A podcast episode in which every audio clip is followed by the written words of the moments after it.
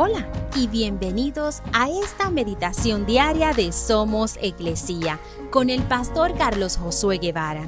Mi nombre es Magali Méndez y queremos darte las gracias por permitirnos traer esta palabra de bendición a tu vida el día de hoy. Apocalipsis 14:7 dice, Teman a Dios, gritaba Denle gloria a Él porque ha llegado el tiempo en que ocupe su lugar como juez. Adoren al que hizo los cielos, la tierra, el mar y todos los manantiales de agua.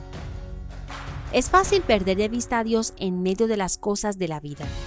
Todos los días, muchas otras cosas compiten por nuestro tiempo, interés y atención que es limitada compromisos, responsabilidades, temas críticos y personas invaluables, todos buscando nuestra atención.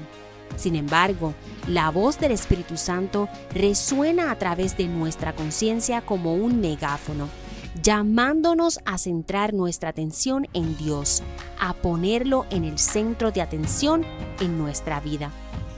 En la agonía del ajetreo encontramos que hoy, más que nunca es importante enfocarnos en Dios, inclinarnos ante Él y darle el centro de nuestra atención.